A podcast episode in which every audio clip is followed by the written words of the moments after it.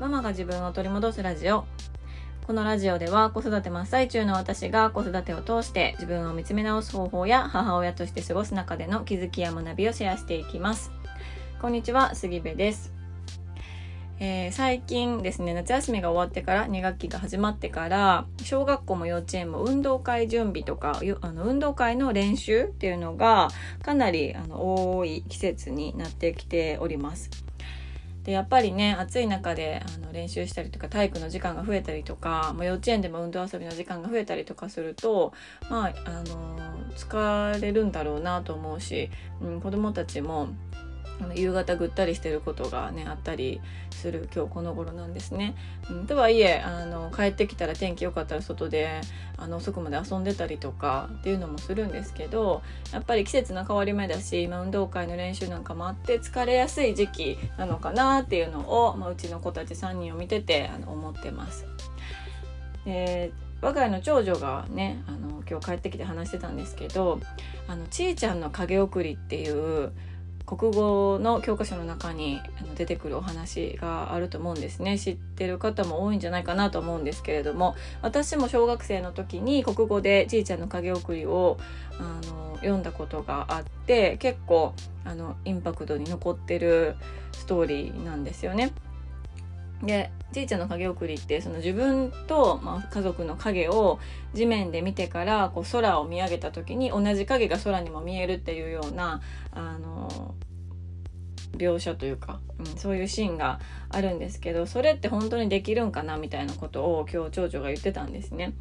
で私はあの小学校の頃に影送りしたことがある記憶でいるのでえできると思うでやったことないの？みたいなことを話してたんですよ。そうそしたらあの運動会の練習中にめちゃくちゃ怖い先生があの生徒たちにね説教してる間、まあ、外であのグラウンドでですよね。説教してる間暇やったから書き送りしてみようと思って やってみたけどできへんかってへんっていう話をしていていやいやあの怒られてる場面であなた何してるの？と思って。それあのまたねちゃんと話聞いてへんのんちゃうかっていうことであの余計に怒られるってことにもなりかねへんでって話をしてたんですけども。うん、でねきっと先生から見たらまさかあの今この先生が怒っている最中にじいちゃんの影送りしてるなんてあの想像もつかないですからねそうそうなんか何を、ね、してんねんみたいな感じで言ってたんですけど私としてはその話聞いてすごくあの面白くて微笑ましくね聞いておりました。うんあもうすぐ今週末来週にかけて我が家も運動会ウィークなのでお兄ちゃんお姉ちゃん同じね学校に通っているので同じ日で特に我が家は年子なので時間帯参観の時間帯も同じ時間帯で済むんですけどもこれがあの兄弟たくさんいらっしゃってそれぞれバラバラの学校だったり幼稚園だったり保育園だったりに行かれてるってなると行事がねやっぱりこうたくさんある2学期っていうのはあの大変ですよね。うん、うんそうまあまあ親子ともども体調を崩さずにね行事をこう乗り越えられたらいいなと思っております。はい、えー、今日のテーマなんですが今日の良かったこと悪かったことというテーマでお話をしようと思います。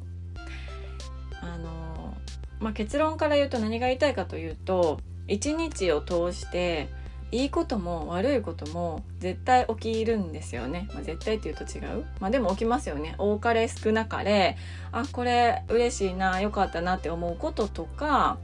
うわ最悪やな嫌やなって思うこととかあのいろいろなことが何でもない日でもあの起きるし、まあ、それに起きた出来事に対してこちらがいろいろな感情をこう持ったりするっていうのがあるんですよね。うん、でそんなあのいいこと悪いことが一日の中で起こるんだけれどもそれを自分の中であのフラットな視点で見つめてみる、うん、っていうのがすごく大事なんじゃないかというお話なんですね。あの私今日ですね、まあ、もううわもう最悪やみたいな瞬間がめちゃくちゃたくさんありまして 最悪やっていうかうわやってしまったみたいなね瞬間がすごくたくさんあったんです。うんあのー、まず一つはですねこれめちゃくちゃ恥ずかしいんですがあのズームをね今日もしてたんですよ午前中にズームを。であのそのズームのが終わりそして録画があのこう出来上がってくるのでその録画を見返してたんですよねちゃんと撮れてるかみたいなの。そしたら私はですね一生歯になんか黒いゴマみたいなのをあのくっつけてね喋ってたんですよ。でもめっちゃ恥ずかしいやんと思って。ズームなのでねそこまでこう対面よりはあのゴマのインパクトってないかもしれないんですけれどもあの黒いんですよ歯が。もうめちゃくちゃ恥ずかしいやないかと思ってあやっちゃったなと。はい、思ってました。でよくよく考えたらいや朝からごまとか食べてへんのにね何やったっけとも確かに昨日の夜はあのごま塩のねあのご飯にごま塩振ったけどそれが今日まで残ってるはずないしなとか。いろいろ思っていたら、ズームの前にね、小腹が減ったということで、あの、旦那さんが買ってきてくれた、なんか黒豆のお菓子みたいなのをね、ボリボリ食べてたんですよね。そう、準備しながら。うん、うわ、絶対それやと思って黒豆つけてモテるやんと思ってすごくあの恥ずかしいい,い気持ちにあのなっておりました。はい、あのすみません嫌な気分にさせて しまっていたら。はい、でねその後終わってスーパーに行きであのズームもすごく充実した時間、まあ、あの歯にね黒豆はついてましたけどすごく充実した時間を過ごせたしあの本当にこう胸がいっぱいになるような時間だったんですよ。あいい気分だなと思いながらあのスーパー行こうかいなと思ってスーパーに行きましたと。でカート取ってであの最初は特に何もいるものなかったんですよ。なので私豆乳が買いたくて豆乳のとこまでバーってこう歩いていったんですよね。豆乳を手に持った瞬間カートだけ持ってきてカートの中にあのカゴを入れるの忘れてたんですよね。でうわカゴないやんと思ってまたあのちょっと一旦豆乳戻してあの入り口までね戻ってカートをの中にカゴを入れるっていう作業をもう一回してまあもうこれまだ恥ずかしいと思ってね。別に誰も見てないですよ私のことなんて。あの人カゴ乗ってないなとかあのそんなんね見るほどみんな暇じゃないですよ。だけどすごくなんかう恥ずかしいっていう気持ちになりまして。でまあまああのねカゴをゲットして豆乳をゲットしていろいろ買い物してであの小腹が減ってたのでスーパーのお稲荷さんが食べたいなと思ってお稲荷さん買ったんですね。で、まあ、レジに行ってお会計が終わってあの袋に買ったものを入れようかと思って入れていた時に途中でそのお稲荷さんがねもう3つ入ってたんですけど全部転げ落ちたんですよ。カゴの中になんですけどでもこのご時世あのコロナでねこんなもう至る所にこう菌があるっていうこの状況の中でスーパーのカゴの中にお祈りさん3つ落ちるってもう最悪しかも食べたかったのにと思って。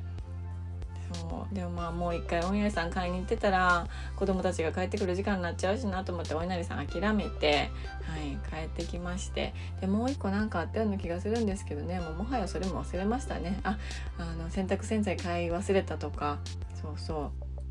う。なんか本当にいろいろこうやらかしてるんですよ今日。もうねあの何なのって思うぐらい。そう。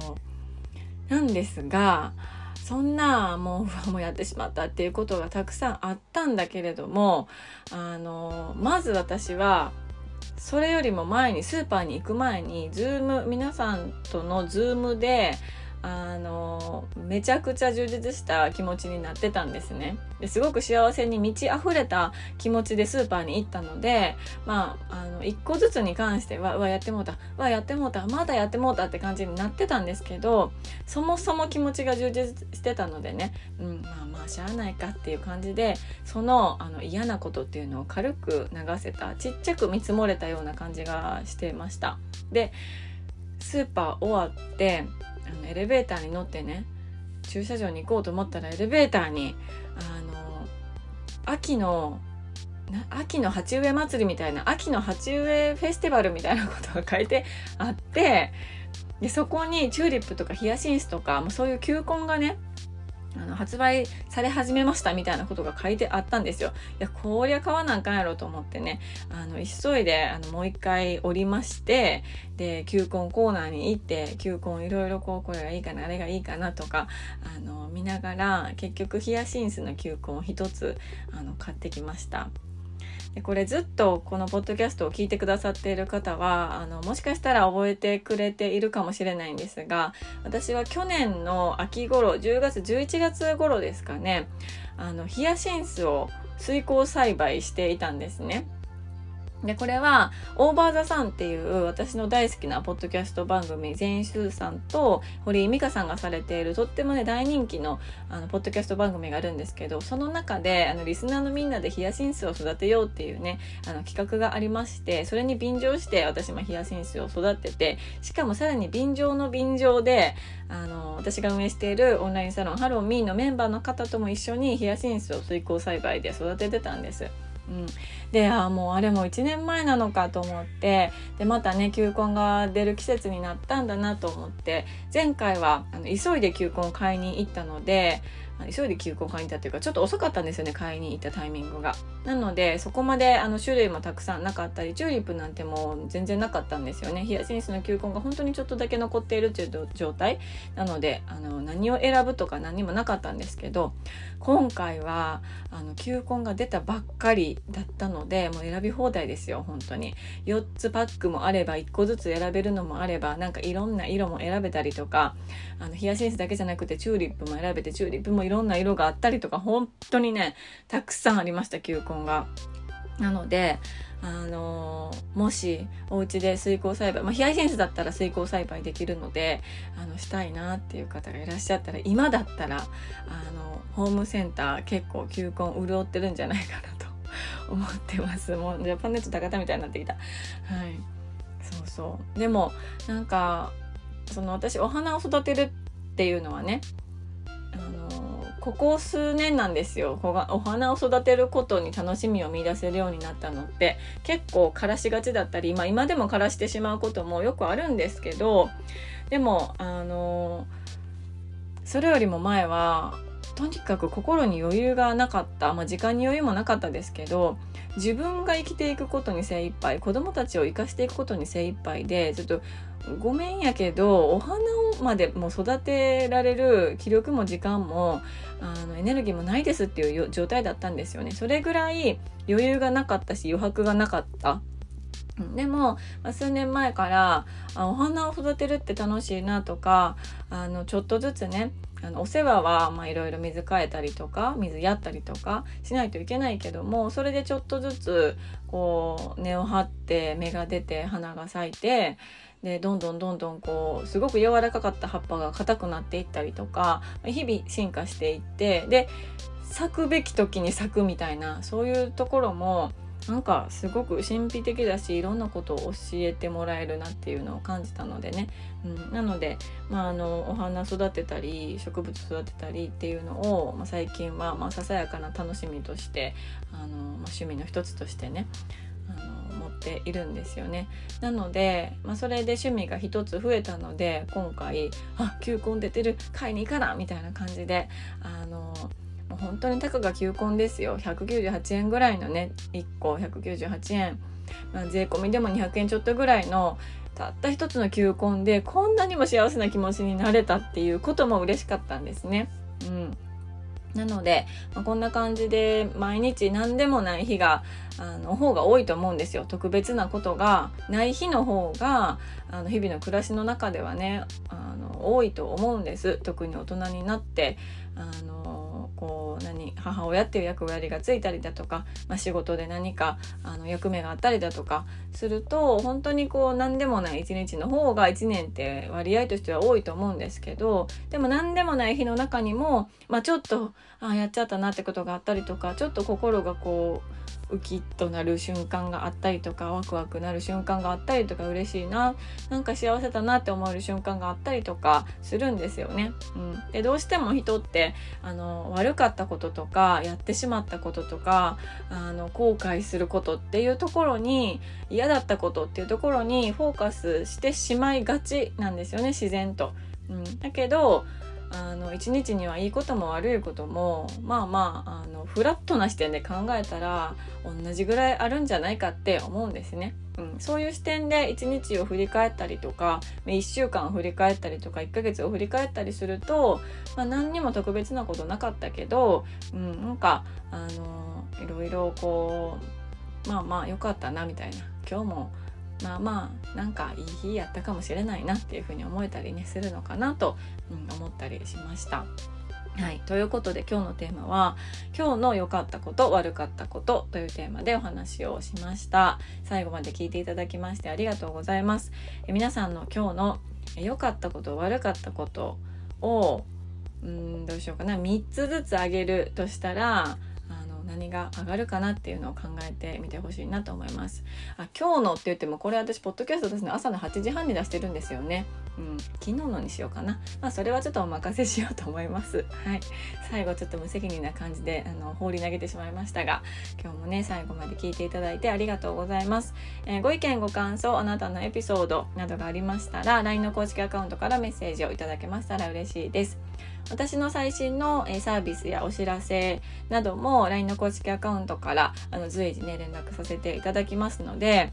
えー、ぜひぜひご登録をよろしくお願いいたします。URL は概要欄に貼ってあります。では今日も素敵な一日になることを願っております。